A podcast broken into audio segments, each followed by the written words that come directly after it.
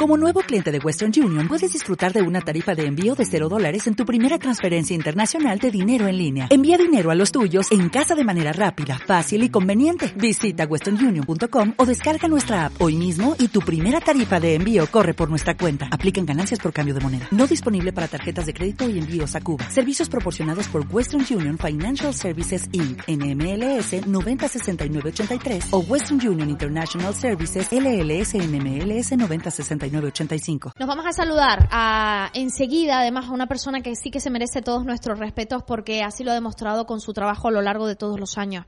Y además le han tocado épocas de trabajo realmente duras, difíciles, porque cuando hablamos de pérdidas humanas, estamos hablando de el trabajo más duro que se puede tener. En su momento le tocó tomar las riendas de una difícil situación en la que un compañero, amigo, y otros compañeros eh, de trabajo como guardias civiles, conductores, personal de la Administración General del Estado, particulares, personal civil, fallecieron. 20 personas en total perecían en La Gomera el 11 de septiembre de 1984. Vamos a saludar al que en aquel entonces era gobernador civil de la provincia de Las Palmas, Eligio Hernández. Buenos días. Buenos días. A usted luego al final, desgraciadamente, le tocó delegar y ser el delegado del gobernador civil de toda Canarias en aquel entonces, después de este terrible accidente. Sí, yo era, yo acababa de ser nombrado el día 24 de julio de ese año delegado del gobierno que entonces también era el primer delegado del gobierno en Canarias que asumía también el gobierno civil de, de Las Palmas en Canarias. Y bueno, ahora cuando me habéis recordado ese, ese hecho luctuoso, terrible para mí, pues la verdad es que me emociona un poco, ¿no? Y espero, será que ya estoy cumpliendo años, espero tener la serenidad suficiente para contestar a las preguntas que me hagan. Señor Hernández, yo lo más que le puedo preguntar en esa situación, porque además fue tan terrible, hemos estado leyendo, eh, usted sabe que los gomeros, si hay algo que les caracteriza, son las décimas, y hemos leído décimas del incendio de La Gomera, que escribió en su momento Nelio Medina, también de Miguel Rocha, de, de, de, Sosa León, y claro, nos vienen a contar cómo lo fortuito de la situación, como tanto Paco Afonso, como el Guardia Civil, como Bartolomé, como José Brito, que estaban haciendo su trabajo, se vieron sorprendidos por las llamas igual que tantas personas que salieron a defender eh, nuestro bien más preciado, que es la tierra, y, como un golpe de viento mm, acabó con sus vidas. Sí, hay que, hay que precisar lo siguiente. Ese día, el 11 de septiembre, me llamó Paco Afonso, que me había sustituido a mí en el gobierno civil de Tenerife, y me dijo por la mañana, él sabía que yo, iba para el hierro, como voy hoy para el hierro, porque mañana es la fiesta de la paz en mi pueblo. Y entonces me dijo que iba a la Gomera a un incendio y yo le dije que se tenía importancia. Y dice, no, no, no, no tiene mayor importancia, son los matorrales. Eh, hombre, dice, vas a elegir que yo voy, voy a ir a, la Gomera porque tú solías ir a, apagar los incendios en Tenerife. Claro, yo soy del Pinar, soy un niño educado en la extinción de incendios porque nací y viví al lado de un monte. Y bueno, pues Paco, si quieres ir, no hay ningún problema. Eh, yo volé por encima de la Gomera cuando iba para Hierro, no vi ninguna ninguna situación alarmante y cuando llegué a Hierro llamé al delegado del gobierno de la Gomera mm. y me dijo, digo, ¿qué tal va eso? Y dice, no, no, no, no tiene importancia. Y dice, mira, te dejo porque voy a, porque Paco está entrando por la bocanada en el ferry para la Gomera. Bueno, y yo ya me quedé tranquilo, y eh, cuando estaba comiendo con unos luchadores históricos de la lucha canaria, viejas, viejas glorias, porque al día siguiente se iba a inaugurar el, campo de lucha de mi pueblo, pues entonces eh, de repente oigo un frenazo brusco y era la Guardia Civil que venía a comunicarme lo que había pasado. ¿no? Yo, la verdad es que si es hoy, no lo hubiese contado. En esa época ya era muy joven, tenía 37 años, todavía estaba fuerte y pude soportar la, el tremendo impacto que, que se produjo, ¿no?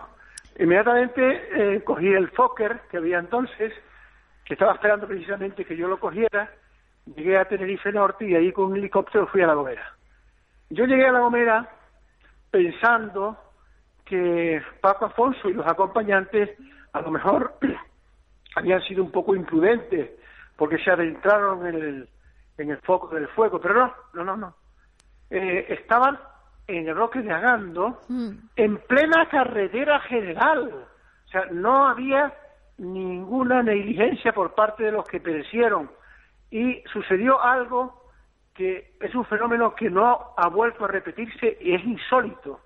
Eh, de repente el matorral, que venía de abajo hacia arriba del barranco, eh, se- un efecto lanzallamas producido por el viento, subió de repente el fuego, invadió la carretera y continuó hacia el otro lado, llevándose, lógicamente, por el medio la vida de las personas que estaban en el coche oficial, eh, junto con las autoridades y eh, los que estaban allí en ese momento que huyeron hacia el otro lado. Es decir, fue un, fenómeno atmosférico eh, irrepetible, fatal, que ocasionó pues la mayor tragedia con la que yo he tenido que enfrentarme en mi azarosa vida política, eh, que ha sido muy azarosa y muy, y muy complicada.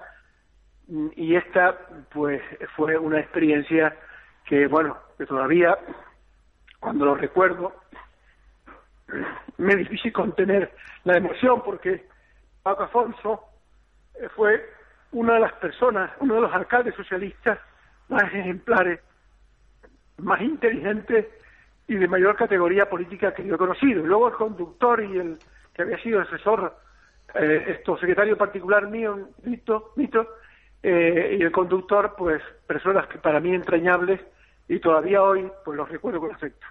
Además, Paco, Paco Afonso, que era tremendamente joven y fallecía con Muy un joven. niño pequeñito, muy pequeño, además, al que tuve la oportunidad también de conocer hace muy poquito. Eh, eh, Eligio, eh, ¿usted cree que, la verdad es que han pasado 30 años, pero si hubiesen tenido los medios en aquel entonces que se tienen hoy en día, porque la verdad es que es terrible, el incendio apenas duró tres días. No, no, no, no, no, no. Es que ese es el problema, no era un problema de medios. El, el incendio no revestía eh, la gravedad que revistió, por ejemplo, el incendio de Tenerife del Monte del Norte, eh, que afortunadamente no llegó a la Orotava, sino a- al Realejo y a Ico de los Vinos, el monte de septiembre del año 83, que tuve Sí. yo que mm, asumir las responsabilidades en ese momento, y fue un incendio gravísimo, un incendio gravísimo, es que un incendio en que tuvimos incluso la tentación de evacuar Ico hacia San Marcos, porque pensábamos que el fuego llegaría a, a San Mar, a, la, a Ico de los Vinos. Este, este incendio de La Gomera es el incendio más pequeño y de menor trascendencia que yo he conocido, de los, que, de los que he tenido que intervenir. Lo que pasa es que se produjo un fenómeno y absolutamente inesperado, impredecible, que fue el, el efecto lanzallamas que produjo el, el viento en el matorral que venía subiendo. Si ni siquiera estaba, ni siquiera estaba el matorral dentro del monte, sino Mm. antes de llegar al monte. Es decir, que fue una cuestión que no tiene nada que ver con la falta de medios para, pues si fuera a decir que era un, un incendio en el monte, que por falta de medios obligó a las autoridades a, a penetrar en el mismo para tomar decisiones, no, no, no, no, no, no. Si es que las autoridades ni siquiera llegaron al, al lugar donde estaba el incendio. El matorral venía eh, antes de llegar al monte, ¿no? La verdad es que es el destino, ¿no? Es cosas de, el de- destino, el destino trágico, el destino trágico y bueno, yo estuve tres noches y tres días que no pude dormir ni comer, pues claro, para mí fue una tragedia tremenda y, y desde luego ahí está. Por eso, por eso a mí ahora, cuando alguien me dice que si vuelvo a la política, yo me echo a reír, me echo a reír un poco con tristeza, ¿no? Mm. Porque ya bastante experiencias tuve como para dar por saldada mi experiencia política. Eligio Hernández, le agradezco muchísimo de verdad que haya entrado con nosotros y nos haya contado lo que fue para usted en aquel entonces como delegado del gobierno de Canarias, ese terrible. Fíjense Sí, ustedes, sí. la minucia de un incendio, un incendio que, que apenas duró nada, cómo se llevó 20 vidas por delante. 20 Muchísimas gracias, 20. don Eligio. Un Un abrazo, placer. y- y gracias, a ustedes. Un abrazo. Vale. En Bueno, este bueno. momento, el Cabildo Insular de La Gomera, como viene siendo habitual, ha entregado una corona en el, en el monolito que se ha erigido con el nombre de todas las víctimas, justo en el borde de la carretera que ustedes pueden ver en la entrada del Parque de Garajona y del Bosque del Cedro cerca de la degollada de Peraza. Además de eso, los compañeros del PSOE del Puerto de la Cruz eh, están hablando hoy, conmemoran un día más, un año más, eh, la entrega de los premios Paco Afonso a la cultura, Paco Afonso a la solidaridad y Paco Afonso a la promoción y difusión de la ciudad. Paco Afonso al que denominan ellos el alcalde del pueblo. Pero aparte de él estuvo también el secretario de la delegación del gobierno, estuvo su conductor, personas particulares que se encontraban luchando contra el fuego, personas que estaban de visita ese día en la isla de La Gomera y como en una cuestión de segundos y por culpa del cambio de viento perdieron su vida. 20 personas el pasado 17 de septiembre de 1984. Estás escuchando